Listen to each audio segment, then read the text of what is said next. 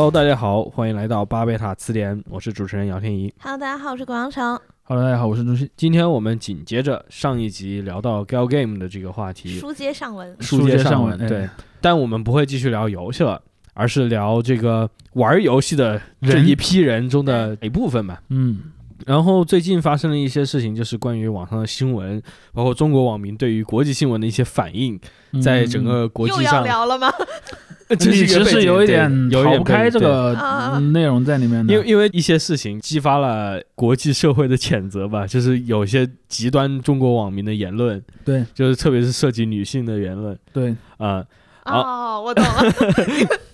谜语人到我这包才懂。包包括就是经常有些形容词嘛，大家就谈论现在嗯正在发生的国际战事的时候，就会提到某些国家是这种出卖女性或者是所谓的打引号嗯欧洲子宫这种说法。嗯嗯，在我看来啊，就是确实非常恶臭的言论了。嗯这个话题呢，也引发了大家就是评论啊，一方面抨击这个，包括我们之前听友群里面也在聊，就是说那个看虚拟主播的都是些什么人什么的。嗯他们有有些人会在这个好奇，就说有一个词，想知道什么意思，叫做 incel。嗯然后这个词我们之前其实提到过，就是也聊那个无职转生那一期，嗯就是说所谓的这个非自愿独生者。嗯但是他其实是从另外一个这种运动吧，姑且称运动，其实是个很松散的一个倾向里面延伸一个网络上的一个一个运动现象，对对。嗯然后这个是一开始是从欧美出发的，然后这个词我不知道大家听过没，可能有一部分人啊听过，叫做红药丸，然后它是直接从美国翻译过来的，就从 red pill 这个概念翻译过来的。嗯然后在进入聊这个词本身这个概念的时候呢，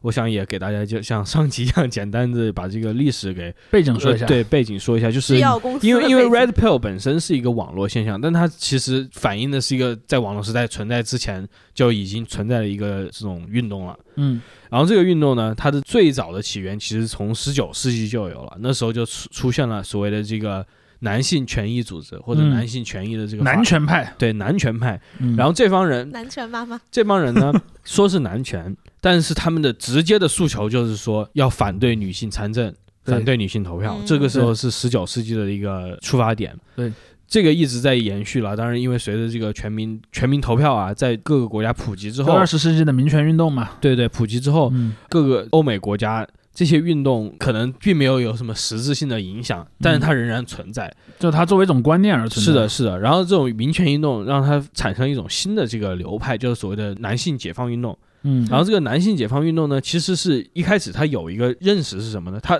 把男性从什么东西中解放出来呢？他是要把男性从男权社会中解放出来。也就是说，他其实是作为一个男性女权主义者的一个自称，他是这样嗯认识自我规定义的。他就是说不，是平权，他就是说男女都要摆脱这个父权的嗯控制，对，大家都进入一个就是更加理想的时代，就完还不是那种进入所谓的资产阶级权利的这个，那社会主义是吧？对对对，真的就是社会主义。哦，怪不得。但是呢，这个标题很快就被另外一批人拿去用了。嗯。这一批人就是原来之前的那些传统的所谓的男权运动家，嗯，嗯。然后基本上这个运动的后来啊，包括今天的这个用法，也就跟那些男权运动家给不太一样了吧？已已经绑得嗯。很，就是跟更加保守那一派绑得很紧。对对对对对，然后这些人就会认为自由主义社会给女性的权益太多了，比如说嗯女性可以休产假呀，还有说嗯什么什么的，然后男性要做这样的那样的事情，于是就觉得男男人遭遇了不公正的待遇，男人才是是这个受害者对最受欺凌的人。啊、于是说我们要为这个来斗争，于是就有小部分的这样的人还参与各种各样的这个社会活动，然后包括推动立法呀什么的，对。一直活跃着这个从七十年代往后。对，还有一个他们所反对的因素呢，就是这种特别是欧美。欧美的高校里面开始引入了这种关于性别啊，一些课程和一些对对研究。对，关于嗯。男性特权的这样一个研究，包括这种学术一个共识的形成，嗯，就是认为就是现代社会基本上是个男权社会，然后男权社会是怎么样运行的，这样的一个高等教育的这个体制的建立，也让很多男人开始就是说。你看，这些都是在教坏我们，这样子一般都还是跟一些阴谋论挂钩嘛，都说犹太人在毁灭西方嘛，就是这种东西。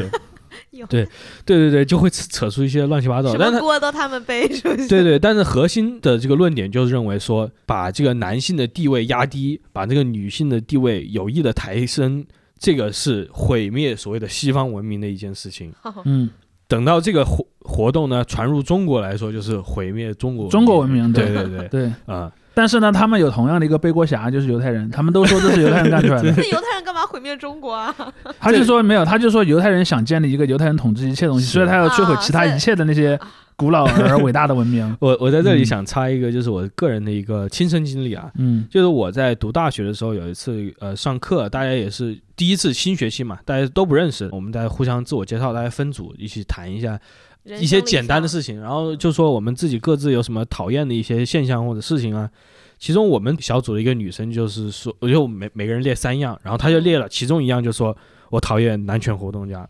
嗯 men's rights activists。后来我们当时我和另外一个男生是是我们同组里面另外两个人就说，所以一共三个人吗？对，一共三，我们我们小组只有三个人班上很多人。后来我我们就呃还很好奇，我们就我因为那个时候我才是第一次见识到这个词对，啊、我就我也不知道什么。后来那是哪哪一？年？大概一三年左右 OK，啊、好然后那个时候我们说 OK 继续上课，后来老师就看到这个，我们教授啊，教授就问你这个说男权运动家什么意思呢？后来那个女同学就说觉得他们就是一群这种反女权的人，嗯呃，一群这种极右派。嗯后来那个教授就说，但是我是这样想的，他就说我觉得男性也有权，就是不要去遭受物理伤害啊，不应该就被强迫去参军呐、嗯，然后他认为这是男权，然后这样难道难道不对？所以你教授是男的女的男的，？OK，呃，然后那个女同学就没有说话了。嗯，后来我再回想起来这个事情呢，就我就觉得是这个这这个教授跟这个女同学对于这个男权活动家都没有很好的一个理解了解，对，嗯特别因为那个教授估计是也不知道这个词，他可能就是或者说他可能只看了一些很简单的介绍。或者他就是因为在英文语境下，你这个 men's rights 就是一个非常中性的词嘛，就是男性的权利。对，这个是其实是很中性的一个词汇。对所以在那个理解上，他说的是对的，就是男性确实你不应该被强征去当兵，或者是这样。或者说你至少有表示反对的权利吧？对对对嗯对对，包括你的这些社会什么一些社会责任义务这些东西，确实是有值得商榷的地方。嗯但是呢，我的同学和我这个教授都不知道是就是 MRA，就是这个男权运动，它本身是有个非常强的一个历史包袱的，它是有定义的一个词汇。嗯于是说我我觉得其实这个事件就是说，今天我们这个语境下面提到的很多女权啊、男权啊，都是有很重的历史包袱的。对，大家都在用一些就这种顾名思义的一个解读，或者有些词汇它就放出来，比如说男权运动，你反对男权，你反对男性的这个平等权利吗？其实不是这样的。这时候红药丸又是什么东西呢？红药丸其实最早鼓吹这一帮人呢，也是这个男权运动里面出现的。嗯，然后这个红药丸，大家如果听说过的朋友都知道，它是出自一个电影《黑客帝国，黑客帝国》。对《黑客帝国》里面那个男主角呢，他是生在一个这种机器创造这个虚幻世界的元宇宙里，元宇宙里面，对。然后这时候他的这个导师呃墨菲斯给他一个选择，说你可以吃蓝药丸，你可以吃蓝药丸，然后回去继续做你这个虚无的梦，或者你可以吃红药丸，然后你还进入现实世界。嗯于是这个男权运动者们就把这个红药丸的比例概念借过来了比喻借过来，就说嗯你如果吃了红药丸，你就会看到世界的真相。对他们的逻辑就是说，世界是有一个由谎言构成来骗你们的。对嗯然后呢，你要认清这个真相，认清真相之后，你就有不一样的看法了。对他们说需要认清的真相是什么呢？于是我们就来到今天这个核心话题，就是这种男权主义者他们的心理的这个核心的意识形态是什么样的，呃他想象的这个世界是什么呃，样的。与此同时，我们可能要要额外指出一点，就我们为什么和上一集聊的东西有有关联呢？嗯，是因为我们聊了这一部分的所谓的男权主义者，尤其是网络上的这一些男权主义者，他们往往是很年轻的。嗯然后我们讲讲了很多所谓不管女权运动、男权运动都有他自己各自的历史遗产，而这些比较年轻的这些男权主义者，实际上是在和过去的那些人在一个非常不一样的语境下进入了是的，进入了这样一个讨论的。对。嗯，然后网络时代这种网络平台这种散发属性，也包括他们所使用的很多文化符号，是的都是都是很很奇怪的一都些东西。进进入了一个全新的时代。对，红药丸派啊，他们所形容的一个这种世界，世界的真相是什么样呢？就是男性因为自己在生理上、力量上比女性在平均上面有一个绝对的优势，所以男性是命中注定要征服女性的。这个是一个固定的等级，嗯嗯，不能去触犯这种等等级。对，现代社会给女性各种各样的平等啊，或者是什么样，其实是破坏了这个东西。对，是是是一个谎言。他这个嗯给你的谎言就是说女性是跟你平等的，或者这样。但是你要知道，女性生来就是跟你不平等的，你生来就是有权利去支配他们，支配他们的。对，这个就是红药丸主义者的这个核心思想。到后面就衍生出来各种各样的，在美国都被称为 manosphere，就是这种男性网络圈的一个很庞大的一个圈子，然后里面有各种各样的派别，有的派别就可能比较传统的这种红药丸，还有那种 PUA 的人士嗯。嗯。啊、还有一些极右的跟这种极右阴谋论挂在一起的种族主义者，很多很多。嗯。所以已经演发成一个比较严重的问题，因为后来我们在《无职转生》那一集里面提到过，就是有很多这种年轻男性在美国制造一些非常恶性的枪击案件，嗯动机他们会引用，就是因为被女性给忽视，嗯，被女性所压迫，他们觉得自己要反抗，于是去造成杀伤事件。事实上，这个东西还有另一点值得聊的是，呃，它正在进入东亚社会。对，就是原本这个所谓的男权派，他们其实是一个典型的在欧美的那种很典型的社会文化下产生的，本身在东亚传统文化当中和它是没有太强的可比性的。但是最近这些年，在韩国，包括说在日日本，本包括说在中国大陆，然后都在出现类似的思想。当然，他们也做了很多的改进来适适合当地的国情，而且这些运动往往又和这些国家自身的女性主义运动是一个针锋相对的这么一个状态。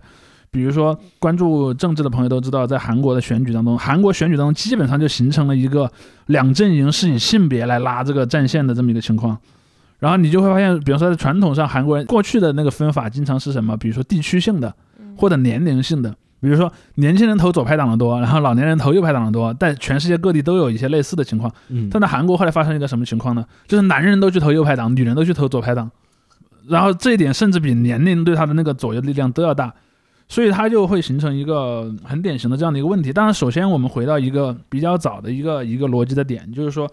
呃，这些所谓的男权分子，他们的一个认知的框架，其实刚才天已经讲到了嘛。他这个他说这个谎言是什么呢？嗯，我认为他有两种逻辑啊。嗯第一种逻辑就是天一刚才讲的，男性由于他的所谓的生理的优越性，他天然就是要支配女性，而且他还不光讲的是物理，他还讲智力。比如说你在中国的对对对，你在中国的那个网络上，你经常能看到这么一个点，他说很多人都说，呃，女性可以有很伟大的那个在科学上的成就，但是你去看人类历史上伟大的那些科学家，有几个是女性？他说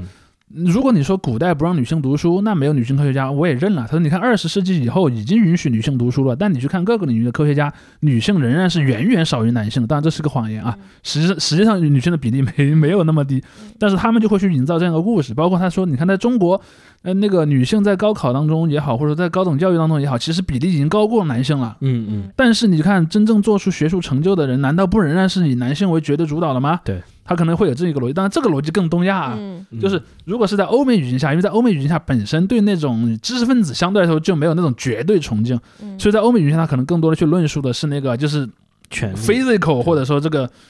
就是体能层面上的那个强力，而在东亚语境下，它还加上个特有的那种所谓东亚做题家式的这种论述，就是你看你你女性就是一个天然的，就是可能是个应试专家，嗯但并不是个研究专才，她可能会有很多这样的论述，这是她的第一个框架。啊还有一种就就是是女性太容易被自己的情感所左右，不能理性思考，嗯这个也是对很传统的妇人之仁嘛，呃，不光是人，因为人只是软弱而已，它有很多的因素，比如说他说女性由于。但他不管说是天生的也好，还是说社会构建的也好，他总归女性是更容易被情感所影响的。嗯因此他不能做出理性判断。他们会举什么例子呢？在中国，你经常会看到他们拿一些小说来说事儿，嗯，就你看《三体》里面所有的女性的角色者都是软弱无能的，那要是而呃真正强大的角色者都是什么呢？都是男性。而且是那些往往还是那种什么，就是有什么军事啊，或者有这种很强硬的这种人设的男性，你会发现很包括历史故事嘛，就是什么妲己的故事，或者是呃不是嗯妲己那个谁嘛，武则天，然后杨贵妃的故事，都是嗯就所谓这种影响了男性的这个正常统治的人。哦，那个烽火戏诸侯烽火戏诸侯那个嘛，，宝四嘛。褒姒，嗯所以你会看到说，他们有很多这样的一个叙事来说，女性在很多层面上都是一个负向的一个东西，嗯因此男性有权利去统治他们，这是第一种观点。嗯我其实我还注意到有另一种论述，另一种论述是什么呢？我先不论这个比较强的这个身体素质有没有带来男性的一个统治的那个权利的问题，那个问题我们先搁置起来不管。但他给了男性额外的义务，嗯，这是一种论述。他说，比如说你去看全世界各地服兵役，肯定都是男性优先，嗯女性可服可不服，甚至有些国家女性是完全不用服兵役的。然后除了兵役之外，包括说那些危险性较高的工作，比如说什么消防队、嗯什么警察、什么矿工，就是这种死亡率更高的那个工作，都是男性占绝对主导的。他经常说这么一个观点，对，就他们经常讲说，男性是一种可以随时被牺牲的财产，嗯对而且你看他们还他们还会举一个例子说那个你看啊那个泰坦尼克号对吧对？对对对对，船要沉了，人们都认为女性有有权利活下去，嗯男人就是应该死的。嗯然后他们就说这就是一种不平等。嗯，他说这种不平等导致了男人要承担更多的责任。嗯然后他们进一步的论述是什么呢？如果说古代社会男人更多的责任带来了更多的权利的话，那现代社会没有了。比如说在古代，类似于罗马那种那种政权里面，男人才可以成为公民，因为男人可以从军，他是因为他的军人身份而具有了公民身份，而女人是依附于男人的。嗯。他说，而现代呢，还是只有男人从军，女人不从军，但是女人和男人有了一样的权利，这合理吗？嗯哼，所以他们大概这就是另一种逻辑，嗯。他倒不是讲说我是不是天然就正义的那个，呃，具对你具有那个统治权，而是说，呃，我先不管有没有那个额外的这个统治权的问题，我至少我认为应该权责对等，这是一种更嗯往后稍微退了一步的那个东西是，但是它本质说的是一个东西，是就是说，我不认为男人和女人应该完全平等。他说。这种差异本来就是你如果强行要抹掉差异，就是一种不平等，这是这这帮人的一个论述啊。嗯，所以嗯大家就是有时候提到平权。也没有想到这个词中间的这个包袱其实很重的，就是说什么叫平？对 loaded term，就很多人就是男权主义者，就像你刚才说的那种论述，他认为平权怎么女矿工跟男矿工也要一样多，嗯。对，对他包括你看，在韩国，韩国的男权分子经常喊的一个话是什么？女人服兵役，嗯，因为韩国是一个实行义务兵役制的国家，对对对，所有的男人，除非你极少数什么得了什么世界冠军啊什么的，嗯，或者你有残疾，你才还在能够上学好像就不用，呃对，但是没有你毕业了业也还是要去服兵役。台湾现在已经取消那个义务兵役制了，但是在嗯韩国仍然是义务兵役制，就是你每个男人二十八岁之前都要去服一次兵役。嗯除非你证明什么有重大贡献，或者你有重大残疾。对。然后韩国的很多男权派就天天在叫什么呢？说你们那些韩国女性天天都在骂韩国男性，有本事你们去服兵役啊！他们经常在网上发动这样的一些这一些言论。呃说到这个言论的话，我也想在这里补充一个，就是也是我个人的一个经历啊，我觉得很有意思，就是这个是纯粹在网上跟别人对线的时候发生的，就是有一个有一个网友，我们在一个其实在一个那种聊天室里面聊，是一个听金属乐的地方，然后我们那一天的那个主题是女金属乐手，你们还有主题，对，我们每天会有主题，那个那个聊天室就是大家会放那个主题相关的歌，然后大家就放什么女主唱啊、女乐手啊这样的一些视视频和歌。后来那个人就开始说，女人还是不行，就是玩不了这么重的音乐类型。嗯后我就觉得奇怪，说谁说的？这这我们大家在在看的，难道是都是不行的吗？嗯都挺行啊。后来他说不不不，女性就是不行。然后我跟你讲，那个人说啊，我跟你讲，我在我老家怎么样，大家都是就是要靠男人赚钱，靠男人养活，靠男人去干活。我说你干什么活？你非要去靠男人啊？他就说我大家都要个人扛多少斤的这个水泥啊，怎么样？你说你看女女人扛得动吗？我说你这个地方就搞笑了。你们去扛那么多水泥，你你难道没有想想办法让自己变得更轻松一点？你们就怪女人不能扛水泥？你买辆车呀，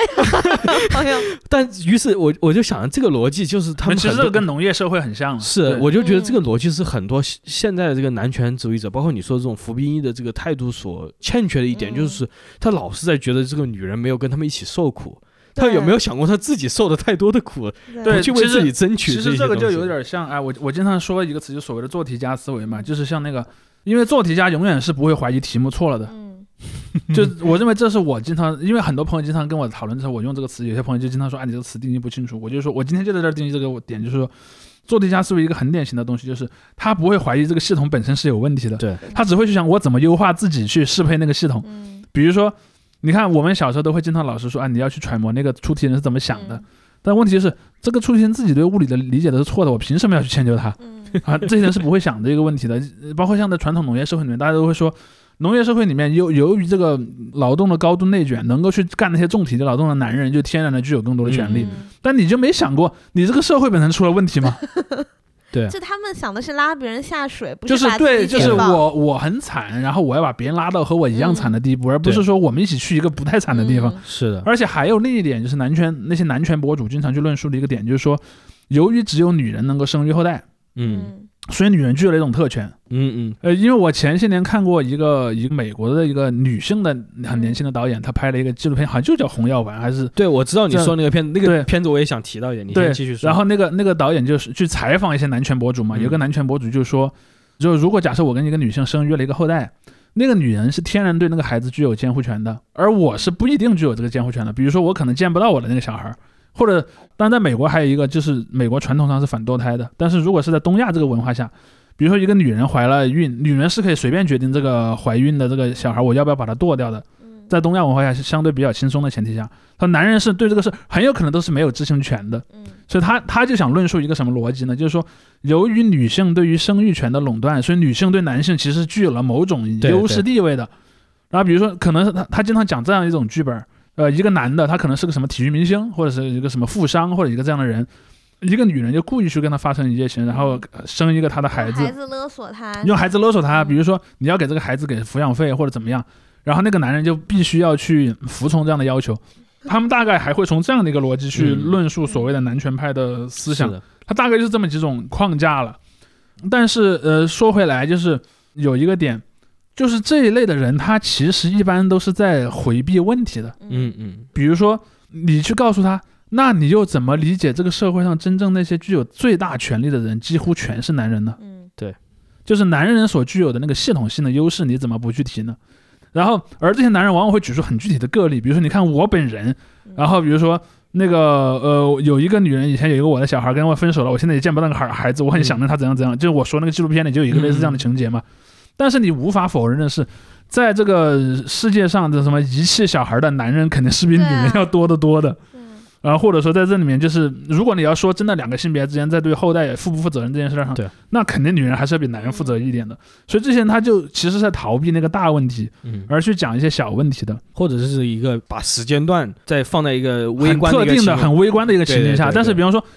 可能在人类呃文明，比方说可能过去三千年、四千年当中，有有三千九百年都是男人在压迫女人。他说，最近一百年开始有一部分女人也能压迫男人了，他马上就受不了了。嗯 他可能有他可能有这样的一种一种一种情绪了，所以嗯，这个是非常有意思的。但是还有另另一点，你你就会看到说，在这样的所谓男权派的人当中，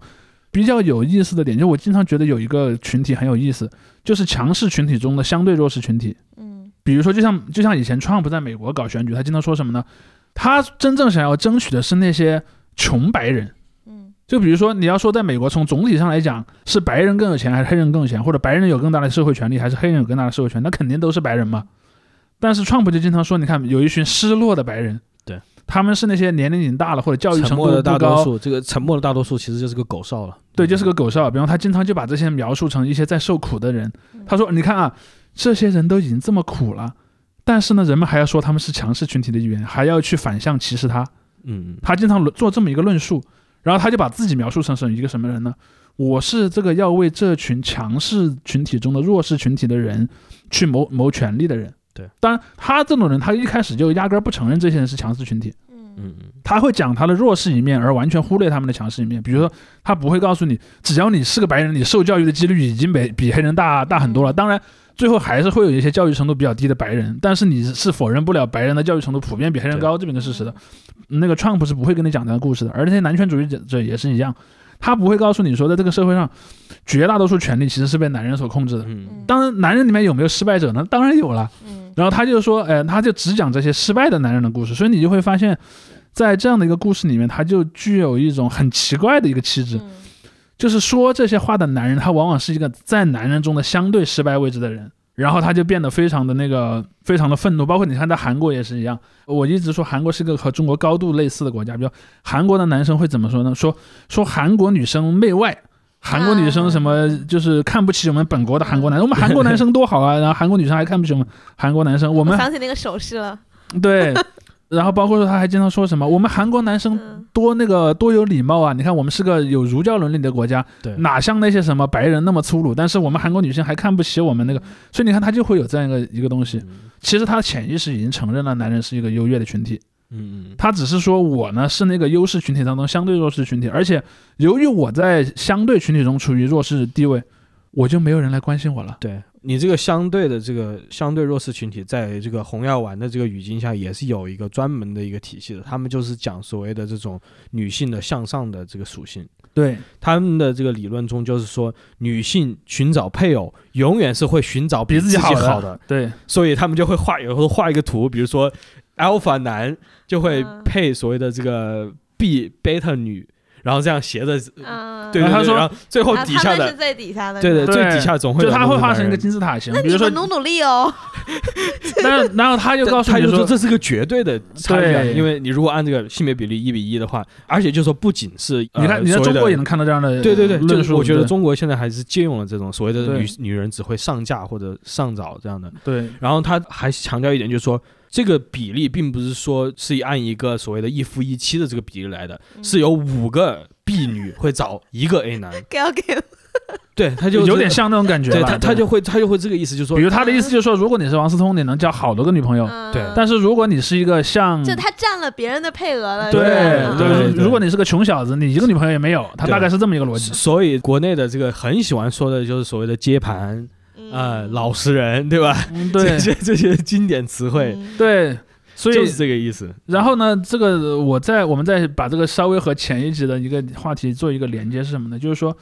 你会发现喜欢用这种话术的男性，他往往就被和什么什么游戏玩家呀，什么那个一些喜欢什么特定的文化产品的人就联系起来了。他经常会把这个东西做一个循环论证的，比如说，你看，你就是因为在现实中交不到女朋友，所以你才天天去沉迷于什么虚拟女朋友，虚拟女朋友，对他就会构建这么一个论述，而且往往就是喜欢这样的东西就被视为一种在男人中没有魅力的行为，就是嗯尤其是在欧美语境下，他经常经常会会这样。因为这个比较向内吧，他就不是一个那么外向的一个对他，他缺少，而且他缺少是所谓这种体力方面，就是他也仍然就把所谓的这种男性特质跟你这种身体的强力点鼠，标很需要体力啊。跟你这种身体的一个就是要捆绑起来。所有的这种 alpha male，你没有见到哪一个所谓的 alpha 男性是不去健身房的，都要是说练出那个那个样子，至少这是个基础的。嗯包括还有性格，比如说要有那什么有侵略性的性格之类的东西，他他就一整套所谓的呃模板的这么一种感觉。嗯，是的。但我觉得现在这种男的不是很抢手啊，这种男的很很那个。但是这就是我现实社会跟他们所描绘的这个是不一样的，啊是出入很大的。呃，对，呃呃，首先有一点就是，当然，我认为这部分人的那个忧虑是有一定的现实依依据的。比如说，他说女性普遍喜欢找一个，就是在社会阶层上，如果都、嗯都是分段位，女性喜欢找一个比自己的那个段位更高的人，嗯这确实也是嗯有这种现象。当然，嗯他可能不是所谓的这样，嗯但是确实是有。包括在他在说像像什么，人们会对那种比较传统的那种大男子主义的男性有有好感。你在美国其实经常能看到这种。嗯嗯包括你看美国的那些什么青春校园剧，传统上都会有一个什么橄榄球队长这种特别正面的角色，而像那个，就你看蜘蛛侠就知道了，嗯传统上美国人认为的那个男生当中的典范形象是谁呢？其实不是 Peter Parker，是他的那个 Flash，Flash 是那个那个 Flash Thompson，嗯，就 Thompson 是那个橄榄球队长，然后金发，然后大个儿，然后那个很强壮，虽然脑子有点笨。然后你就会看到在，在人们的刻板印象中，如果是 Mary Jane，那肯显然应该是跟那个嗯呃 Flash 在一起，而不是跟那个 Peter 在一起的。然后但是 Mary Jane 是穷人哦，所以。呃，是没有，但是 Mary Jane 不不管她是穷女孩还是富女孩，嗯。她首先应该选择的是一个、嗯。那个就是所谓的橄榄球队长的人设，而不是选班上那个能认识什么二十五种不同的蜘蛛的书呆子嘛。就是你看，在美国文化里面是有这么一个呃元素在里面的，而且嗯。包括就像最近这些年为什么流行那个什么《生活大爆炸》，嗯其实《生活大爆炸》就是故意去和这个人设唱反调嘛。你看《嗯生活大爆炸》里的所有的男角色全是书呆子啊，全是书呆子，而你看那个 Penny，Penny 是那种传统的傻白甜的女孩嘛。对，如果按照传统的美国青春剧，那 Penny 应该是跟一个像 Flash 那样的人在一起的。但是在这个电视剧里面，你看明显 Penny 天天是跟这帮读书人混在一起的，嗯，而且你看这些读书人里面呃人设还都很刻板，比如什么嗯犹太裔啊，什么印度裔啊，包括那种瘦瘦的那种，就是 不太主流的那个嗯欧美白人，他大概都是这么一个人设。嗯而为什么 TBBT 这个电视剧在美国那么有代表性呢？恰好是因为他反对了那种传统的美国的那种审美。虽然我认为这个剧本身有点虚伪啊，他他他反对的同时，他其实是在固化所有对这种书呆子的。是的，他是在以一种固化刻板印象的方法去反对刻板刻板印象，但那个不是我们今天讨论重点。嗯我讨论重点是说，在美国确实是有那么一种审美偏好的。对，当然在东亚不一样，在东亚传统上就没有那个偏好，对啊，所以就有一点架一个靶子去打。比如说，好多人就包括说所谓那些小镇做题家的爱好，经常有这种，就是说，哎，你看我都已经学历这么高了，然后我因为他会认为有一个那个判断标准嘛，嗯。就是你在学业上很成功，然后怎么怎么样。嗯。但实际上你会发现这个东西也不完全是那样的，对。他就经常就会觉得很失落，嗯，然后就会产生一些很多的这个就是自我开始怀疑，然后开始嗯。各种的不舒服的这么一种、一种点。然后就把矛头对向女生。是对是关键是他又不去挑战这个社会真正的那个那个潜规则，他反而就是去怪那个其他的弱者，就是就你们这怎么怎么样，就嗯嗯就就如何如何了，就这其实是个很大的问题。嗯所谓的抽刀向弱者嘛，是嗯有一点，我想就是稍微回到开始一点的地方，就是朱熹你说像红药丸这些这种说法，其实是舶来品，嗯但是就是东亚，就像你说一开始没有可比性一样，但其实就是我们这个文化里面所包含的这种男权思想或者父权社会的这个压迫嗯，是一直存在的，然后它甚至在是只有某种程度上可能比欧美的那个传统更强大。对，然后为什么就是要强调红药丸？就是我刚才提到这个男权运动的，它的是作为一个直接女权运动的一个反向，出现的。对我的存在就是为了反女权。对，它的这个存在是个非常现代的东西。对，它跟怎么说十九世纪之前的那个时代的这种男权、男权的思维体系是一码事。不是一码事，是嗯有联系的，但不是一码事。对，所以是为什么现在的这个说辞呢？它会显得可能更有权威性或者更有科学性之类的，它会有一些各种各样的论述方法，包括科学上的东西，就是为了把自己包装成自己是一个现代的东西。他并不是说因为古希腊都是男人当这个议员，所以当就一直只能男人当议员。对对对，这个肯定是在现在是说不通的。哎，但是这个你看男性的基因里面就多一个什么可以更加理性、更加怎么样的一个地方，所以男性就有权利怎么样怎么样怎么样。对他会用这样的东西来包装，然后包括你刚刚才我们提到这个所谓这个女性向上寻求的，嗯他也说这个是荷尔蒙相关的。然后更恶臭一点，他会提到所谓这种性行为的这个所带来的后果嘛，就是你嗯不要找有过同居经验的女生啊。对，实际上你会发现这个思想，即便欧美不传过来，在中国也很多，对对对，嗯只是说欧美的那些什么红药丸思想传入之后，他们有了一个新的理论，框架。最早你提到这个所谓的这个东亚把这些东西嫁接过来，然后本土化的，让我第一个想到的其实是什么呢？就是国内谈论这些彩礼和父性权的这两个是的话题。嗯我还有一个问题，嗯还有一个问题，我稍微打断一下，嗯，还有一个问题就是那个所谓的前几年有个非常奇怪的感觉，叫做先父遗传。啊，对对对，你知道这什么概念吗是？的，就是说，他说如果一个女性曾经有过性行为，呃，她即便跟后来的人生的孩子，也会带有之前的人的遗传信这息。是有科学依据。没有，没有任何科学依据。他会给你找一些伪科学的东西。但是这个很有意思的是什么呢？这个先父遗传在中国，你听上好像是个很男权的概念，对吧？嗯但你知道是谁最早在用这个框架吗？嗯是那个阿雅娃娃。那个阿雅娃娃，她以前就是在那个，因为阿雅娃娃是教那个、教女人怎么找一个更高价值的男配偶的嘛。你会发现，我当然一会儿我们还会再详细论证，就是实际上有一波自认为代表女性的人，他其实是在利用这种规则的，嗯就是因为女所谓的那些女权主义者里面也分两波，一波是现在这个制度不合理，我要把它摧毁掉，建立一个好的就是公平的制度；另一波是现在这个制度不合理，但是我希望它继续存在下去，因为我是那个从这个不合理当中得到好处的人，这就变成了两种不同的思维。用这个是想干嘛？就就是就是艾尔他有一套理论，什么你要提高你的那个吸引力，同时要降低男人对你产生的不安全感。他是在用这个东西来论述男人为什么会对你产生不安全感。哦，就他有两个值，什么叫那个，我一下想不起来了。反正就是有两有两个词，分别代表的就是你你在男人眼中是可获得的那个属性，就是嗯男人会不会觉得你很难追得到？嗯但同时呢，他说你又不能显得太那个什么，而让男人产生你会不会在外面乱搞的这个想法，就是他形成了一整套的这个思维，去说你怎么样去操纵男人的心。嗯，前几年有一段时间有那个所谓比较红的新闻，所谓这种网红培训班，对，就是这样的一个反应嘛。虽然对。它不是一个，他那个也不叫网红培训班，因为他的目标不是成为网红，啊，就对对，我就不是说我名媛培训呃，对，对，你这么说是比较对的，就是他，比方你，我不是说我要去拉十万个男粉丝，每天晚上看我的直播给我打钱，嗯，我是想锁定一个有钱男人。所谓的打引号钓到金龟婿嘛。对，就是那个什么，就是去钓那些什么港台的男星 那些那些东西，啊啊，啊就你经常可能会发现什么脑袋里。出现了几个名字，就有嗯某一个什么港台那边的一个男明星突然宣布了跟一个什么呃那个国内的一个什么空姐啊，对对或者一个什么对对对。小演员或者一个嗯。什么模特儿宣布结婚了，然后当时网上就在流传说，这样的一批女性其实就是在某些培训班里所诞生的。嗯。而阿雅娃娃和它的区别在于，阿雅娃娃的培训班是面向大众的，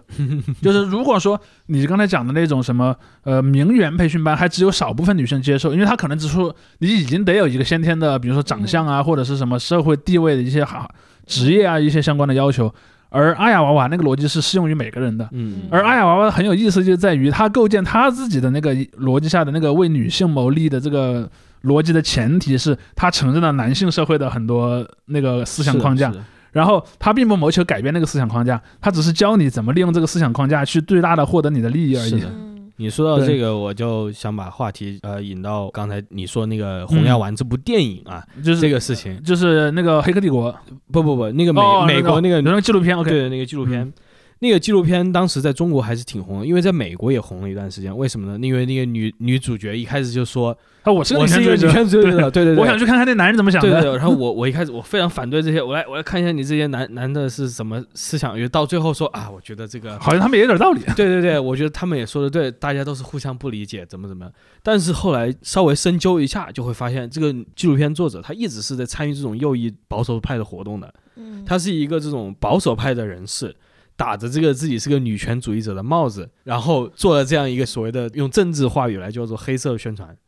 对，就是一个我，比方说，我先说那个人其实是个坏人，但我想知道他到底有多坏，然后你就去采访他，还采访过程中呈现出他其实好像也不太坏，对就是这种东西啊然后以此来嗯就说，哎，你看看，其实现在的女权主义都太极端了，都走向了一个错误对的道路。对对，我对们都错怪这些男人了啊！对对对。，なるほど。后来这个这个事情出来之后，大家也不怎么去提这个片子了。当然，在国内还呃当然也有提了，但是我觉得他有一点， 他把一系列的什么名词概念，可能通过他给传播过来了。嗯，那是对对对，包括前几年，就是还有一些什么那个什么叫做男性自立运动，就是哦，嗯男人他就因为他们形成了几个，呃，我们刚才讲几个流派，对嗯他的思想基础，我们刚才不是讲了两个流派嘛？一个流派是承认男人天然应该支配女人的，而一个逻辑承认我也不认为男人应该支配女人，但男人由于承担了额外的业务，他应该有个更多的权利。这是他的思想的两个底色，就是我们怎么认识这个问题，而另一个层面是我们怎么解决这个问题。在我们怎么解决这个问题上，他又分成了几支。比方说，有一支认为，那我既然天然就具有支配他们权利，我们去骗他，去怎么样他都可以的。这个就是所谓的 PUA 派，就是说，嗯，嗯嗯，我比方说，我可以说谎去骗女人，我可以比方说把自己打扮的很有钱，然后，因为女人不就喜欢有钱的吗？他们说女人不就喜欢有钱的吗？我就假装自己有钱，把他们骗过来，那我也不算呃什么罪恶嘛。嗯这是一种流派，就所谓 PUA 派。还有另一类，就是那种既然这个世界不公平，我就不参与这个游戏了。对，然后你爱怎么爱怎么地怎么地吧。然后你可以把它当成男版的这个六 B 四 T，对，因为韩国的女性发展出一种叫做六 B 四 T 的一个思想，就是说我们不按男人的那个心理预期去打扮自己，嗯比方说穿一些什么高跟鞋啊、裙子啊什么，呃什么包括化妆什么的。然后呢，我们也不跟他们交往，不跟他们生孩子，不跟他们结婚，对对，就是是意思就是说。呃，我不太可能改变这个男女之间这个性别差异的这个、呃现状了，我只能做一个消极的，有点像那个什么焦土作战。嗯我把我们两两个阵营之间的所有的地全都炸平，就是抵抵制嘛，抵制，对我完全不跟你交往了，然后我们一起去死吧。而男性的版本也有刚才我们说的这种，就是他说，既然女人能够欺负男人的这么一个社会仍然存在，那我就不受他欺负呀，我就不跟他做任何交往也行了。这又构成了一种思思想，所以你就会看到说，这个思想它当然它本质永远是男性本位主义的，但是它所那个根上面长出的那几个枝条是不太一样的。而这个思想呢，又通过这样的一些，比方说美国人拍的什么纪录片啊，包括说一些阴谋论，对，还有一些右翼的那些小视频，对就是你会发现中国很有意思，中国很多土生的那些右派分子，他们虽然口口声声反白人，但他们用的阴谋论往往是白人创造的。对对，包括你看中国的很多土生男权派提到白人男性，都是气不打一处来，说什么嗯白人男性什么在掠夺我们中国女性怎么怎么样，说的头头是道。嗯但你看他们用的思维框架全是白人男性发明的那套。对对对，包括就是同情某些国家的这个男性也是一样的，就同情某些国家的白人啊，这还不只是男性。然后包括说那些词，像什么红药丸，什么嗯那个男性的一个什么独立自主运动之类的，M G T O W，对，然后 go their own way。对，然后这种词基本上全是从从欧美来的，而他们唯一在中国有所发展的，可能就是跟中国的什么科举啊、什么儒教伦理做了一个结合。嗯就是比如说有一种观点就是要迎合西方那个逻辑，就是说中国男孩为什么总是这么孤独呢？因为我们小时候大家都教说你要去当个好学生啊，嗯他说我们现在就不要当好学生，我们就要去当那个什么看起来很强壮、有点坏坏的、有点有点痞里痞气的那种，就我们去当那个 Flash，嗯对吧？既然 Flash 受女生欢迎，我去去当恶霸，就是 bully，我们去当对，我们去当那个恶霸，那不挺好的吗？这是一种观点，而另一种观点就是说，我们要去当那个呃，用智慧去控制了整个世界的人。比如说，我去当一个像扎克伯格那样的人，我通过我的马斯克、啊、扎克或伯格不行呃，对，扎克伯格都还太软弱了。或者说太就是没有男性气质，没有对马斯然后我就成为一个对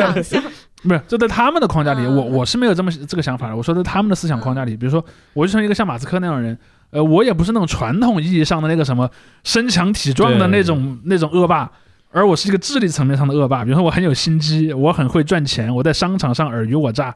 然后我就成为了另一种意义上的恶霸。嗯嗯然后这个恶霸身份给我的资源也使得我可以随便的去支配那些女性，对这就是一种逻辑。这是变成两派，就是支配派和逃避派。嗯，他们为什么老想着支配女性呢？呃，我觉得有一个比较大的因素，其实是这种焦虑，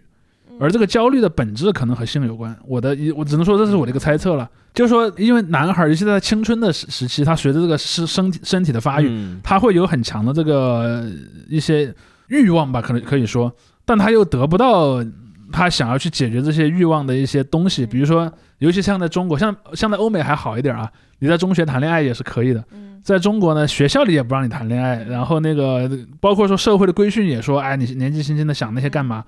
就会存在一个让他心里很压抑的这么一个时时间段。嗯然后呢，在这个时间段，等到他脱离了这个时间段之后，比如说我大学已经毕业了，现在我终于有谈恋爱的自由了吧？他发现啊，为什么女孩大家都看不起他，对大家都看不起我？他可能内心就陷入了一个自我怀疑，包括说一些分裂的状况。但我认为这个责任不完全在这些人自己。嗯但是他们在思考的过程中，他可能就会想，我要把这个问题归咎于谁呢？嗯，一般人是不会归归咎于自己的，对吧？那他就会去想，那到底是谁犯了错？可能是社会犯了错，我去骂社会；对嗯？可能是什么犹太人犯了错，我去骂犹太人；犹或者说可能是女人女人有问题，我要去骂女人。然后就变成这样子，是所以包括你看，像像前两年，就是在男性为主的网络圈子，经常有些词，什么“舔狗”啊，嗯这那些词。比如说你现在去到那个类似于虎扑这种男性的论坛，你经常会看到什么反舔狗联盟啊这种的一些说法，嗯就是说男女生之间为什么能不平等？因为大家都给了一种道德压力。你作为男生，你在一个谈恋爱也好，或者这种语境下，你是要更多的去做出努力的那一方，对吧？对。而且你被拒绝，好像也是，就是女人拒绝你是没有什么道德压力的。比如假设你是个男孩，嗯有个女孩对你主动示爱，你拒绝她的时候，你会很有道德压力。但如果你是个女孩，你拒绝一个男孩，就觉得稀松稀松平常嘛。呃然后这种人就发明出一个什么理论呢？我们所有人都不要去接近他们，嗯就你要不要去追求女孩，让他们自己去急吧。嗯然后我们那个形成一个什么联盟，但是这种联盟根本就不可能存在，但是这并不妨碍他们天天去发明一些这样的词，同时他可能还会去骂同性当中那些人，对，比如说他说，哎，如果所有人都不去做舔狗，女孩就会变得很好追。然后他就会去骂男孩里面那些在很认真的追女孩的人，就说你看那个谁谁谁嗯破坏了我们这个统一战线。这些东西我认为是在中国社会里面产生的变异，嗯，而在原版的那个美国里面，这种因素相对少一些，但也有。我的观点是，可能要借用一点这种所谓的历史唯物主义这个嗯思思想，就是说有两方面。如果我们按这种现代的这个对于无论是社会主义还是对女权主义的一个理解，把它结合起来的话，它这个传统社会，无论是中国还是美国，它的父权和它的这种资本主义社会的一个双重压迫，对，第一线其实是男性这个被笼络在其中了。嗯，就是父权会告诉你什么样的人才是男人，你要必须要这样做。然后你要进入那个男人的共同体。对，你要你这样做，你才能变成一个男人。这个很多人来说，他从小非常小的时候开始进入这个体系，他也许没有意识到，所以就这样被规训了。然后有很多人，他其实是会跟这些概念发生冲突的，比如说那些比较呃说话声音比较小的男生啊，或者是不那么外向的男生啊，嗯不喜欢运动的男生生啊，对，包括后后来就是再引入，就比如说同性恋的这种男男性啊，就是他们都会被这个框架给多重压迫，然后再到了这个资本主义这方面，就是说你进入商业社会，在这个体系下，你受到的是这种资本主义逻辑的压迫，你是在这个无论是公司还是在什么体系下，你是完全受你的老板支配的，嗯。你在你学校你是受你的老师支配，你在家里受你的家长支配，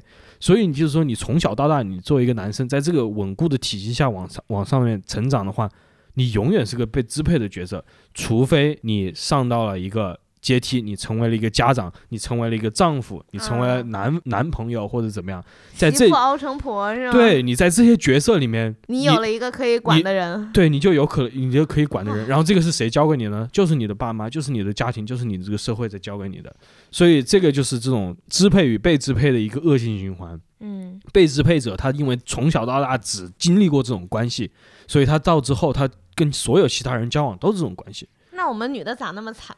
我们这女的从头到尾都要被支配啊。所所以所以就是呃，女性的话，如果用一些理论的说法，就比如说原来的那种像欧洲的女性贵族家里的。她不会让你有什么权利，但是你可以去，比如说管一管自己家里的财富啊，可以去、嗯。呃做一做慈善呐、就是很多这种嗯。欧洲的，就是有产阶级，他会让自己的这个家里的这个是中国也有嘛，对贵妇去做慈善，去做一些社会东西，或者是进行一些小额的投资，或者做家里的所谓的大管家。嗯。对。或者什么主持一个什么沙龙，然后对成为什么文艺圈里的一个什么，的那种对对他他因为这个是必然的产，他不能让真的是让你天天在家里什么都事都不干，那样确实嗯女的就会造反。他为了让你这，他为了让你这让有个事儿干。对让你这些有产阶级不去造反，他就会给你 哎更多的人去支配。他有有产的，其实可以支配那些无产的。其实你看中国也有类似的情况，比如说你看在中国古代传统上来讲，女人是不应该读书的，嗯因为在中国唐宋以后，读书直接连向是什么呢？连向参加科科举考考试当官嘛。嗯女人由于不具备科举考试的资格，所以女人一般来讲是认为你没有必要去干这个事情。嗯但是你会发现，如果你是一个那种特别，比方你你家族里面是个那种世家大族，或者是那种大地主特别有钱，这种家族一般也会让他女孩去读一点书。嗯但是由于这个女孩读了书之后，她并不能成为一个官员，也没法去参加科举考试，她最后就变成了一个也不能叫女权吧，就是一种比较奇特的状态。就她可能拥有一些局部权利，比如说，呃，假设我是一个诗书之家，我把我家的小姐培养的很很很会读书，我去嫁了另一个诗书之家的那个公子，嗯那他们俩之间可能他们俩之间是有一个相对心理上比较平等，或者说嗯他们俩甚至在一起能聊很多很大的事儿对。但是这个女性在离开那个自己的小家庭之外是没有任何权利的。对嗯而这个东西其实到了到了那个中国的这个，尤其是清朝末期，对对，就特别多。就像我的家族里面一样，就是我我外婆从小就是她那个年代就是是可以读书的，因为她家很有钱。嗯但是社会上与此同时，社会上绝大多数女性没有这个权利。嗯然后她自己可能是一个能读书，到城市里去读书，然后能在学校里什么结识一些什么左派学生啊，什么参加一些社会活动，好像跟男孩没有太大的区别。但是在整个框架下，女孩仍然是很很没有权利的。嗯嗯嗯，对，咱们很多女性作者，就女作家，也是在这种框架下长起来。是是的呀，她往往是那个原生家庭很有钱的女性，对，就是他个人变得有了一部分权利，并不能代表整个女性群体是，呃是是没有权利的。与此同时呢，与此同时，男性当中也是一样，可能有很多男性是没有权利的，嗯但你无法否认是这是一个由男性共同体构成的父权制社会。嗯很多所谓男权派压根儿就否认这个东西的存在，或者说对对，他不明确否认，但他逃避回答这个问题。是的，是的。像你举的那个泰坦尼克号的例子，就是为什么看似啊男人都要死，女人女人小孩可以活，他但他们从来不去问为什么要这样。对他这样就是为了让这些人继续去生孩子，嗯。对，所以这这个是他们唯一的目的，就是他他会把它包装在这种所谓的这种对女性的尊重、歧视精神这些东西上面。是的，对。但他其实就是非常基础的一个，他要完成人类的这个社会再生产，然后社会再生产的一个核心因素，就是人就是母的在生产，母亲，对。对。对，所以就很多老人就会说你，你身为女性，你天生就是要生孩子的，不然人类就会灭绝。包括包括说，呃，我因为我前两天也在读一些对中国的农村的那个那个男女关系的研究的作品，我其实也在思考这个问题。包括他经常讲说，你看，老是有人在说，你看中国农村呃那个彩礼都那么贵了，那是不是一种对男性的歧视呢？这里面就有两个问题，第一个问题是。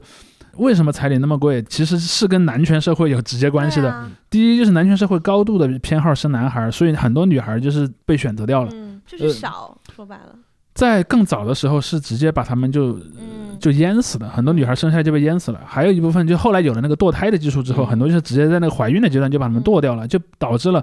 本来就出现了一个人口差，而且女孩很多，因为农村男女很不平等嘛，嗯女孩更愿意离开农村去城市工作，所以农村里剩下的男孩和女孩人口就是不平等的。在这个情况下，这就是个自然的市场经济嘛。如果你把它当成一个所谓的市场的的话对而且还有，呃而且还有一点是什么呢？在中国传统那个社会关系下，本来夫妻关系就是个很次要的关系，嗯。夫妻关系是让位于这个就是父子关系的，嗯。就是在一个父权社会，香火传递，嗯。对父权社会的核心是什么？是老子要有儿子，儿子要有孙子，然后这样不断的断下去，而且不但不但不能断，中间还全的全都得是男的，对，所以你经常会在在那个被农村的这种思想所支配的，当然其实城市里还是有很多人留这个思想，当然只是农村里更多一点啊。嗯。他经常会有这种思想，比如说有一天，如果家里这个儿子和儿儿媳妇发生了一些某些很根源性的矛盾，性格不合啊，或者是两个人之间感情上不忠诚之类的问题，一切都好说，嗯。离婚也没问题，但一定要留下那个男性的继承人。嗯。比如说，这个儿媳妇生了一个儿子，那我一定要把这个儿子留在我这个男方的家族里。如果这个儿媳妇生的是个女儿，她带着那个女儿走，我都没有任何因为这儿。子是我们家人，但女儿终归是要别人的。不光女儿终归是别人的，儿媳妇也可以是，也也可以不是。这在有了离婚自由这个前提之下呀，所以说你经常就会就已经生完了，反正对，就是呃，这个儿子没有妻子是不重要的，而这个男性家庭有男性后代是重要的，嗯这是他最核心的一个东西。而在这样一个逻辑下，那很显然嘛，女性是什么呢？女性就是这些男性家庭用来完成这个工作的唯一的工具就。是一个工具，就是一一个工具器官而已。而你的这个所谓的彩礼，不就是用来购买这个东西的一张一张门票吗？对那这样的话，你就拍卖嘛，呃就就变成什么呢？你不可能不去批评这个制度本身，嗯而单独批评这个东西太贵了。你有没有想过，这个东西本来是不应该被买卖的？就像最近几天，就我们现在录这个节目的最近几天，看到所谓的这种欧洲子宫这种说法，它其实就是一个这种自我投射嘛，非常简单。它它就是你把那些女性看视作所谓的欧洲子宫，那我就不敢想你是把中国女性视为什么了。嗯包括说，你还看到很多人把什么俄罗斯和乌克兰比喻成什么夫妻夫妻这样的关系，嗯就是就是把普京比喻成一个家暴男嘛。其实核心就是这样子。但是你会发现，这些人的论述很有意思，在他们的眼中，家暴男是很家家暴男是很酷的。嗯，就是你看普京多勇敢啊，他敢暴打他老婆。不不不，应该是叫做什么？他去其实是在保护你，对，啊 他的逻辑就是家暴你是在保护你，就是外面的世界太危险了，我要好 我要好好的教训你，然后那个才能避免你以后犯更大的错误。他大概就是这么一个逻辑，就是所以你会看到有很多中国的网友，他们可能嘴上说。哎呀，其实我一点儿也不歧视女性，但是当他碰到类似于像这种剧本的时候，他立刻就显示出了自己的嗯思想的真正的底色。对，对，我觉得很多是潜移默化的啦。对，其实这就是最大的问题，这就在于说，很多所谓的男权分子，他最大的问题是什么？他内心深处其实是认可那一套嗯，父权社会的那个体系的，因为他怕如果那个没了，他连最基本盘都没对了。对他只是不满意的是什么？不满意的是我没有从这个体系当中得到好处。是嗯，但是我就是前几天我还跟我爸讨论这个事情，就是我之前我一直觉得，其实农村重男轻女是有一定的理由的，是因为我觉得他们要男的来种地嘛。嗯，对，但是我最近看了很多，就是那个帖子什么之类的，他们就是那种呃伏地魔呀这种女生发的帖子，就是他们其实家里干活的都是女的，女的要下地，然后女的要给家里洗衣服，然后这些男的真的就是给供起来，然后最后用等于是把姐姐和妹妹卖了的钱来给他讨老婆啊，对，来给他那个就是要娶老婆或者是要上学什么的。然后我说，那这生一个孩子不是纯费钱吗？他也带来不了给你什么呀？他带来的就是我们刚才说的这个所谓的父系的这个家族。对当然，这个我前段前段时间也写了一篇简单的文章，聊这个制度的来源。这个制度的来源是跟中国人怎么看待死亡有关系的。嗯，就是说我当时说嘛，世界上有三种死亡和灵魂的观点，因为古代人是怕死的，但现代人也怕死。但是古代人在面对死亡的时候，就是当人类最开始有了智慧的时候，嗯他意识到自己不再是一个浑浑噩噩的动物的时候，他就会开始思思考死亡。嗯而在思考死亡的时候呢，就产生了害怕，害怕就会产生我怎么去编一个理论嗯来缓解这个害怕。嗯我说当时就形成了三种大理论，第一种理论就是西西亚理论，就你死了，灵魂会去到一个等待的一个地方，嗯等待到最后会有一个神出来审判所有人，好人去好人那边，坏人去坏人那边，嗯故事结束了。嗯这是西亚式的那个伦理。还有一种南南亚式伦理，还是有灵魂。你死了，灵魂会进到一个等待队列，那个等待队会立即产生结果。嗯，你是好的，你就往更好的循环去；嗯你是坏的，就往更坏的循环去。嗯，轮回堕入轮然后就不断轮回，不断轮回是不是？然后，如果你好到足够好，你可以超越于这个轮回之外。嗯这是南亚式的那个逻辑。还有一种逻辑，我称之为叫原始式逻辑，因为这个原始不是说它坏，是它出现早，而且在全世界很多地方都有。你去看什么古埃及、古希腊都有类似的想法，他仍然认为人有灵魂，嗯，但是人死了之后，灵魂是永远的去了另一个世界。对那个世界里面也没有什么末日审判，嗯也没有什么要轮回转世，他就永远待在那儿了。嗯而灵魂在另一个世界也是需要生活的，它需要吃、需要喝、需要用灵魂界的那些东那些物资。嗯而灵魂界的物资不能在灵魂界产生，要在我们这个世界产生。嗯比如说，就像一个人死了变成一个鬼魂，如果一个死去的人的鬼魂要吃一个食物，他也要吃一个食物的灵魂。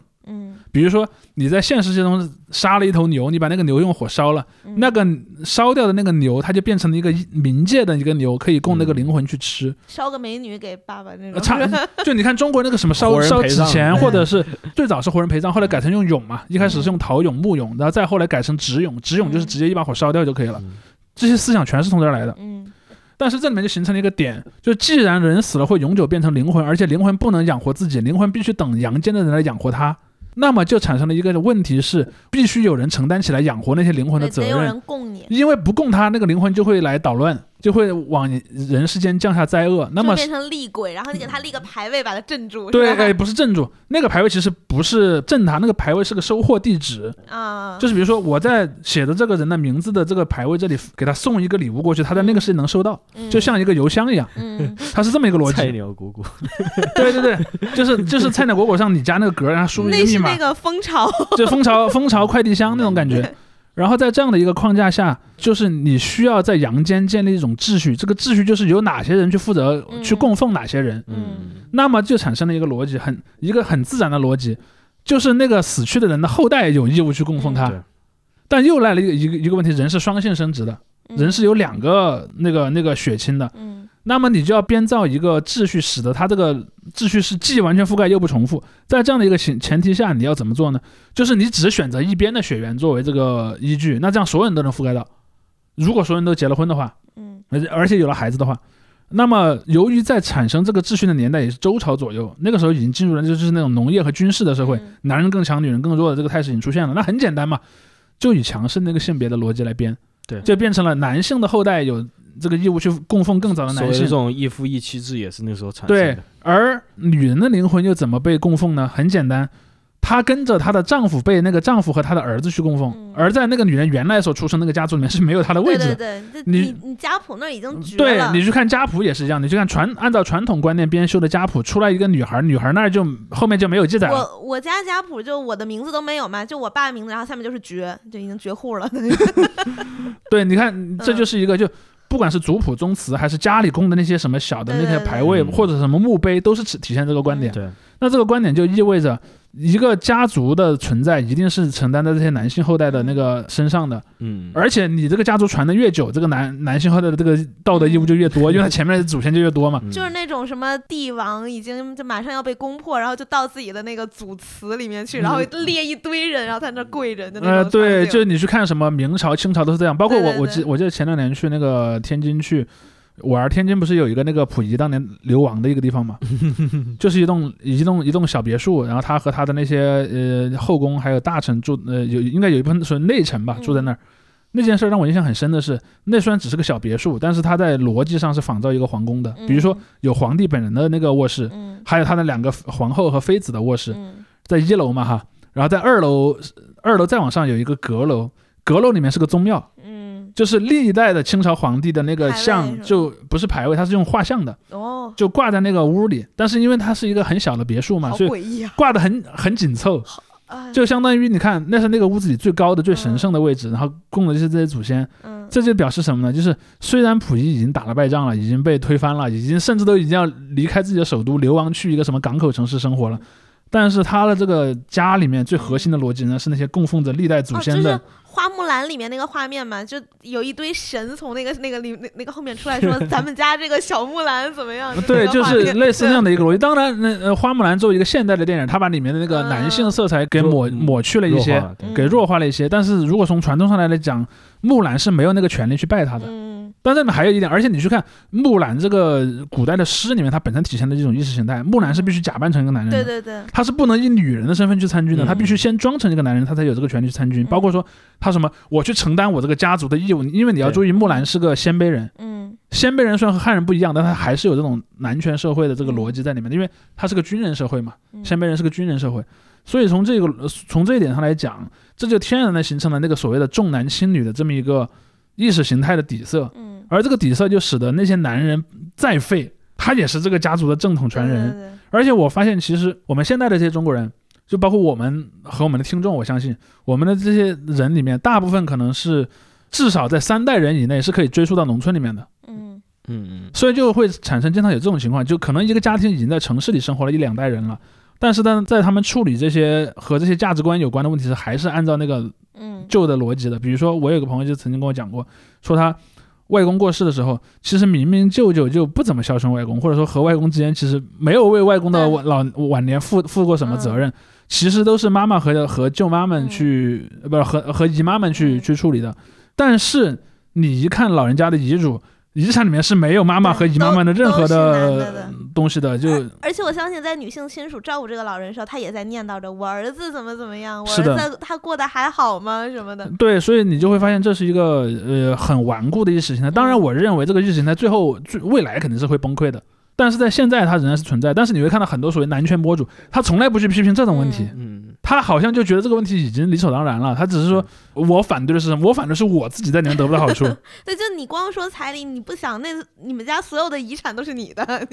对啊，他们还会说，也许都不一定杀人，但这些都是一些这种小东小就是精确到个人，确实每个人有不同的处境，有些人确实在一个以家庭或者一些社会个人这个关系网里面处于一个弱势，但这个是无法完全对等于社会的，嗯对，这跟你社会关系是完全是的，两个不同层级的东西。是的。嗯当然，这里面还有另一个点，我觉得比较有意思的就是。因为在古代社会里面，那种逻辑为什么成立呢？因为古代社会里面基本上每个人都会被逼着去结婚，嗯。就你接不接受都会结婚，而且你看古代社会里面还没有谈恋爱这回事儿，嗯，就是家里面帮你找一个和你什么那个家庭背景类似的，嗯。然后比方说门当户对人，就你就结婚了，嗯。你你甚至你去直到结婚的那天你都不认识对方，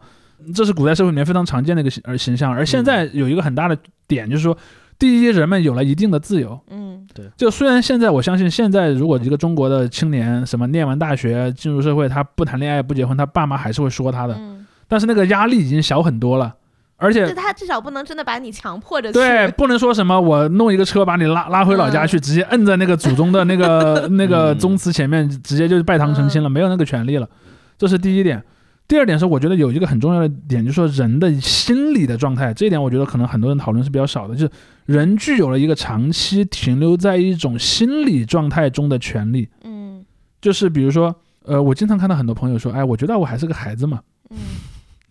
包括我还有他已年逾半百是吧？呃 觉得自己是个倒也孩子没到那个程度了，但是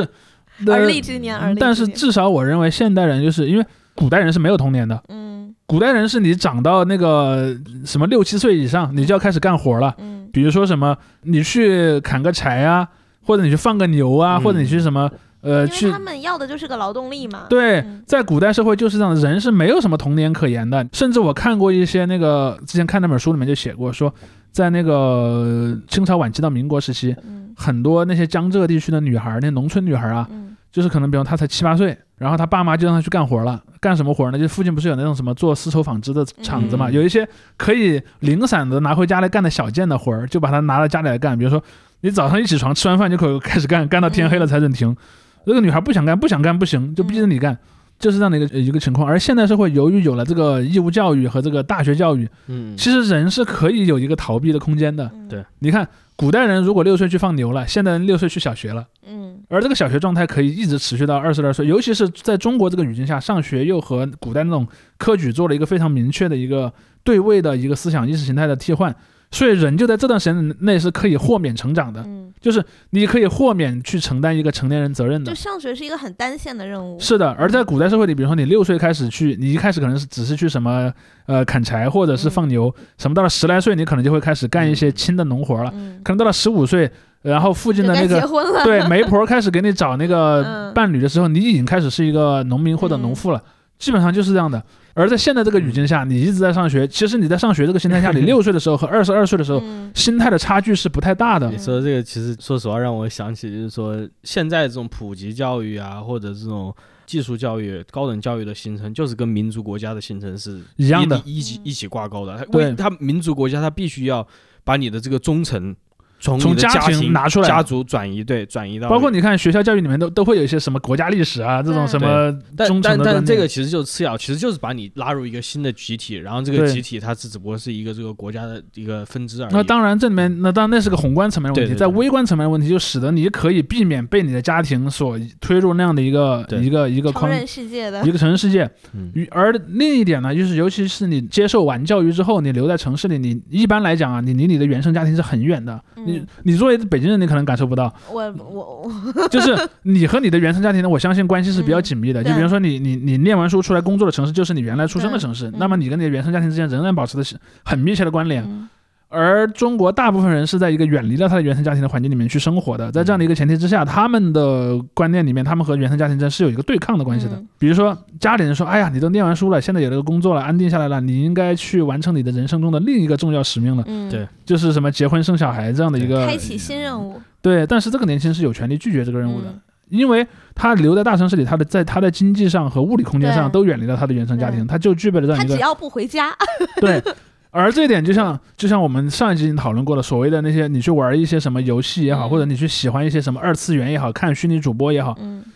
你会发现一点，在人们的观念中，这是一个小孩的行为。嗯，就是比如说，嗯你经常会看，你都二十几岁的人了，你怎么还看这么幼稚的东西呢？会有人这么说的。看什么动画片儿？对吧？，会有人这么说的。但是由于人的心态其实没有变的，就在嗯这种新的观念下，不光你在从小学到大学这段时间，你的心理状况可以几乎不变。嗯当你在大城市里工作了，然后开始那个启动了一段和你原生家庭有距离的生活的时候，你还能把那个生活状态继续持续下去。嗯对于什么三十岁、三十五岁、四十岁的人来说，他仍然有权利认为我仍然处在那种状态的延长状态里面。所以你会看到很多人，比如说他可能从二十多岁到三十多岁，他喜欢的东西，包括说他的那个思想观念，其实没有什么明显的变化。嗯这是现代社会一个非常重要的东西。当然，这可能是民族国家的设设计者所没有想到的问题。哎，或者是呃，民族国家它本身这个意识形态也是一个非常单一的一个意识形态，是的它它是没有办法，与其说是他把所有的缝隙都填满。对对，它填不了所有的缝隙，对对，对，所以在这一点上，人们就拥有了这样的一个一个自由。当然，如果说回上一集的那种问题，假设我们认为人们的刻板印象中啊，你已经二十多岁，你已经离开学校，你已经进入社会，你还得喜欢这些什么呃恋爱游戏啊、二次元啊、什么虚拟主播，你是一种所谓典型的 insel 行为，嗯嗯就是那种所谓的那个老处男行为。嗯但是人们就拥有了这样一个避难所，就是我可以不搭理你，所以你就使使得脱离社会这种，对，所以这一类的行为就变成了我们刚才讲的那个两种策略里面，一种策略是我可以去欺骗和打压女性的那个正那那那群人，而另一种思想是什么呢？我根本就不跟你交互了。嗯嗯嗯所以你就会发现，像这种这一类的什么二次元也好，或者说虚虚拟主播也好，嗯。他的参与者他只要愿意，他可以留在里面，永远的留在里面。嗯如果说起来 incel 的话，他们更多的是在不交互的前提下，还要进行一种虚空打靶。对他还要发泄不满，对他，他他嗯必须要去证明自己做的这个选择是对的。对的，嗯，于是他就要通过这种相当于呃消消消极的这个循环，对循环论证来说，女人只会害了你，然后女人从来不爱你，所以你应该喜欢纸片人对。你，你从小到大所有的问题，就是你的母亲、你的女老师、你的祖母，就是所有你生命中这些女性角色。然后我刚才说，你的母亲、你的女老师，在各个社会都是非常普遍的这个一个存在你角色。对，然后他就把所有的问题归咎在这些人身上，包括你后来遇到的女女同学、女包括你会发现一个很有意思的呃情节，就很多这些男男男权派人就会说，现在什么幼儿园、小学全是女老师，这些人会从未来摧毁我们男性的文化的，经已经摧毁了，已经摧毁了我们男人的文化的。为什么中国男性会娘化呢？就是因为女老师太多了呀。其实根本就不是，因为在传中国传统儒教伦理下，你教出来的学生就是那样的。但是他们不会承认这一点，他们就会去像刚才天怡说的这个逻辑，就会把锅甩给这些女老师。对我一开始就想说，我说其实就至少在我的学生时代，确实那种武力值比较高的，像小混混的男生也会受女生的喜爱，但是学霸也很受喜爱呀，就是他在咱们的嗯文化中不是崇拜武力值的呀。这就有一点，这就是他们的那个在移植西方的那个话语的时候，其实不能完全和中国的那个现实对得起来的。对啊，就是你如果真的你白白净净，然后干干净净，然后又学习很好，很有礼貌，是 OK 的啊。对那那你还是做不到那样嘛？说白了，对，所以没有他可能是一个什么呢？我既靠不到这个，就是比如说有两个成功条件，我我既靠不到 A 也靠不到 B，、嗯我就很生气啊！我什么我怎么一个都没占到呢？然后他就去骂女生。我我觉得挺好笑。你说到这个，就是我想起来，我感觉我小时候就是这种学习特别好的，主要是外观上也很重要啊。他必须要长得比较白净一点那种。很干净的这种男生，确实受女生喜欢，然后会受男生的讨厌。就是我们之前提到很多次了嘛。就是娘的那种，对对对，所谓的打引号了，他并不娘，其实嗯人家并不娘，只不过就是干净一点而已对。但就同样的，就是回到这种所谓的性别表演，你男生就是有一个固定的形象，他就是要出野，就是在泥地里面打滚就是。要不洗头，然后打完篮球浑身臭汗，对对对，然后然后后去然后去要去抓女生头发或者怎么样，对，就是要进行这种行为。比较攻击性。嗯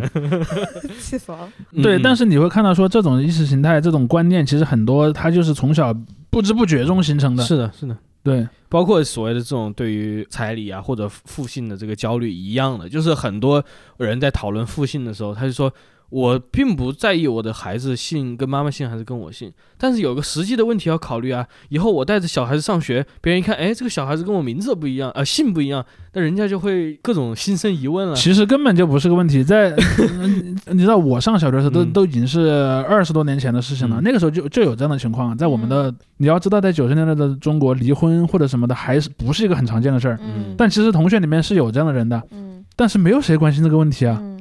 就是之前就虚空，就是你说的那个问题，就虚空打靶。他先说出一个很，其实本来就覆盖率很低的问题，嗯，你可能都不一定碰得上，再把那个问题夸张到无限大。嗯对，每个人都会遇到。对，好像每个人都会遇到，其实根本就不是。首先，那种情况就很少。第二，就算遇到了，人们不会因为这个问题去歧视他的。对他就会说，哎，你的小孩会遭到霸凌，别人会非议你，所以别人小孩之间讲话，哎，嗯我跟我爸爸姓，你怎么不跟你爸爸姓？就是这种嗯虚，构出来这种神奇的这种呃小品，对我都不知道他们经历。但是从我的经验来看，就是在九十年代的呃中国社会，在一个小城市里面的小学里面，没有人敢当面说这个话的，嗯嗯，就可能背后还是会有人悄悄的说，比如说，可能有一天有个同学跟你说，怀疑一下，那也不是怀疑，他可能就说，哎，那个谁谁谁，他家其实他爸爸跟他妈妈已经不在一起了，他跟着他妈妈在生活。嗯。他可能会说，比方说，一个女同学会跟我说，另一个女同学是这样的一个家庭，嗯。当然可能也不是出自恶意，他只是嗯。单纯想跟我说这么一个事儿而已。而那个女生可能也因此在所有的男生女生当中而具有了一个不太好正面的人设，比如她就会觉得说，她是个单亲家庭，会不会是一个对你只要不同，你就有对问题。对，会有这个。问题？是的，但是从我的观测来看，从来没有人敢当面跟她这么说，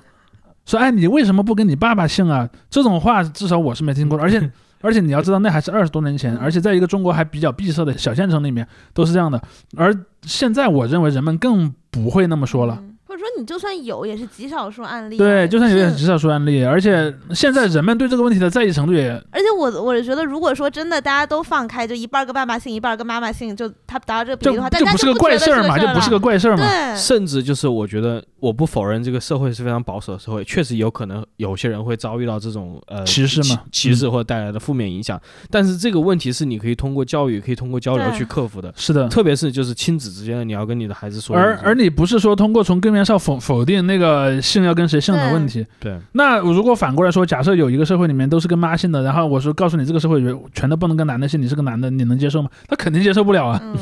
我其实想了一个比较有意思的论点，也是作为一个小结尾，就是拉康啊，他有个概念叫做父亲之名嘛，父嗯父父父姓，他这个作为一个哲学概念是一个抽象的东西，嗯它意思就是就是相当于父权的法律，嗯也就是说这种父权的意识形态。只不过落到现实来说，他就说现在很多女性，她们给自己的孩子这种单亲家庭，给自己孩子取了自己的这个姓，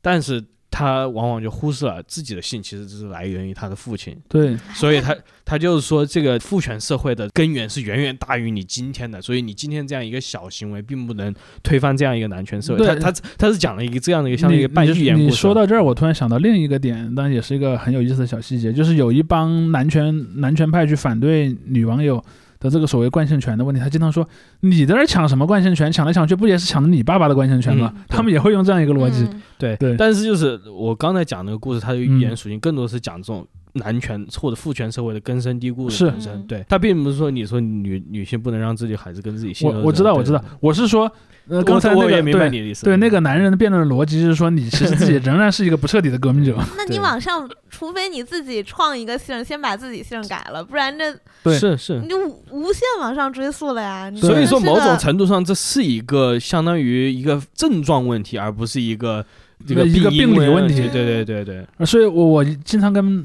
吵这种问题的人说，我说你要知道真正的进步派是谁，是藏族人，藏族人是没有姓的。或者说大部分藏族人是没有姓的，有小部分藏族人有姓，大部分藏族人的名字可能就是选了两个吉祥话里的词拼在一起就是他的名字了。嗯 那就是印第安人也是，对，有有很多民族是这样的，就是有姓氏其实是一个不太常见的，就或者说没有我们想象中那么常见的一个东西。包括你在日本也是，嗯日本在很长的历史时间内是只有极少部分人有姓的，除非你是个贵族，如果又回到从历史讲的话，就是姓氏的产生，在中国和在西欧都是这样的，都是从贵族来的嘛。就都是从这种从奴隶社会到封建社会的这样一个转变的这个过程中过渡段形成的一个习俗。是的，对区分派系的嘛，姓和对对对氏嘛，对是的，包然后括说谁和宗族最接近的那种。对，包括说你去看那个什么呃上古的一些材料里面，经常提到一个人，感觉就跟没名没姓人一样，或者他那个看起来像姓的东西，其实是个说明他身份的东西。嗯是的，你看中国有很多姓，最早是什么？是什么官职名，或者、嗯或者是什么属管理那个土地的名字，还有什么嗯职业的名字，就是这样的。你看我姓郭，就是守城墙的嘛，城郭嘛。对，包括你看。叫郭城，没想到吧呃，？包括你看那个什么，呃，那个什么英国不经常有什么嗯铁匠啊、什么木工啊这种姓，嗯然后都是这样来的。对，你像日日本的姓都是什么地方，是吗对山田的，还有一些可能就是跟那个跟一些什么他的一些身份有关的东西。对对，其实大家都差不多有姓的这个逻辑，对，但是呢，就有一部分就认为这个东西是自古以来神圣而不可更改的。嗯对，所以中国的我觉得引入西方的这种思想，在近几年还是确实有明显的一个扩大化的，嗯，无论是阴谋论还是所以对，所以我我经常讲这点。我我有时候在那些一些朋友在一起的时候，我经常讽刺这些国产的这些土生右派的时候，就说。如果这些右派真的觉得自己是一个民族派，就是说，我认为中国人有某种独特的属性的话，那你们发明理论时，你们不要老抄那些什么白人阴谋论啊，嗯对包括那些什么蜥蜴人儿啊，嗯，什么像油，就是反犹的，我觉得是最对，我觉得你作为一个中国人反犹，这个我觉得是 最最奇怪的。犹太人也没惹咱们，第一个犹太人没惹你，第二个反犹的理论基本上都是那些白人的保守派发明的，嗯你抄那个没有用，你知道吧？中国你经常看到网上犹太人他说什么？他他他他说那犹太人惹你了，犹太人控制着美国，美国打压你嗨，等等等等等。对对，人家的逻辑是闭环的。对。对，你就你就往上追嘛，你最后你追到耶稣那里也没人我管你啊。我当时就一呃，唯一就是他们的意见是什么呢？我希望你们提高自己的原创能力，嗯。就是你要搞理论，你最好发明一个你自己的理论，那样看起来嗯更逻辑、清楚一点。黄汉还是土生土长的嘛，呃，他其实思思他他的意识形态仍然是什么？他融合了这种民族国家的一些什么普鲁士那种东西，你能看到对对。它很像普鲁士意识形态。对，是，行吧，这就是我们的女权博客。呃，其实打拳了是吗？对，因为我觉得，我觉得一个很重要的点啊，就是嗯对于我个人来说，我因为学习无论是女权理论还是怎么样，这些我肯定学习的没有那么多，我了解，我读过一些书，所以我也不会去在这个话题上面说太多，因为首先这我觉得这个话题肯定是有研究的人说，有女性来说的，嗯这个是我觉得是完全 OK 的。嗯，但是我懂什么的，我可以懂男性研究啊，这也是一个真正的专业啊。其实我觉得我们主要的逻辑倒不是女性，我我不认为我们这一集叫做女性主义批评，我们这一集叫男性主义批对，评。是的，是的，因为无论是在这个西方学界还是怎么样，就是所谓的 men's studies 也是后来催生了，就跟 whiteness 的就是所谓的白人研究一样的。呃，是的，他就你要开始研究，无论是你就是从你的这个受压迫的一方女性研究，或者是黑人研究以外，你弯弯的要你要你要研究那个压迫的来源对嘛。而且当然，呃，虽然我嗯可能听众们觉得我对那个男权分子冷嘲热讽，但我仍然呃要强调一句，我整个博客里面我一直在说，呃，强势群体中的弱势群体是真实存在的。嗯嗯，但唯一我认为这帮人应该做好的一个点是认清楚自己的这个问题到底是从何而来而不是去做一个虚空打靶，因为虚空打靶只会让你的问题变得更加严重。是的，我就想说，你像我们在上一期说这些男的在玩 girl game 的时候，其实不太在意什么情和爱的部分，但是你看他们真要怎么，他们女的还是他们很重要的一个筹码。嗯就你会发现说，其实大量的这些男权博主在深夜里都是希望有一个女人来爱他的。是啊，他的一生中最大的痛苦是什么？就他的一生中从来没有得到过女人爱对，得不到女人。我就我 上一集不是说了吗？我如果用一个非常粗糙的这种精神分析的说法，就是在 gal game 里面，就是这个男主角在寻找各种不同的妈妈。现在 是的，不说男男的谈恋爱就在找妈妈，我是啊，觉这这虽然是个很就是一个玩笑是个玩笑。对，但是是能说明一部分问题对，的。就是这这些有人，些人是这样的，他人们都是在寻求着跟另外一个人建立这种可以相互平等对待的一个关系的，嗯可以赢取这种互相的认可。只不过通过这种我们社会的现在这种性性别分化、性别角色的这个分配，导致了就像主席说的，为什么那些男生玩游戏会会更注重性的部分，或者或者不去谈论感情的部分对对对嗯，这其实都是一个后天养成的东西。嗯，对对。对对，好吧，对，也希望听到我们的节目的朋友们也都可以思考一下这个问题。是嗯，OK，谢谢大家，谢谢大家。拜再见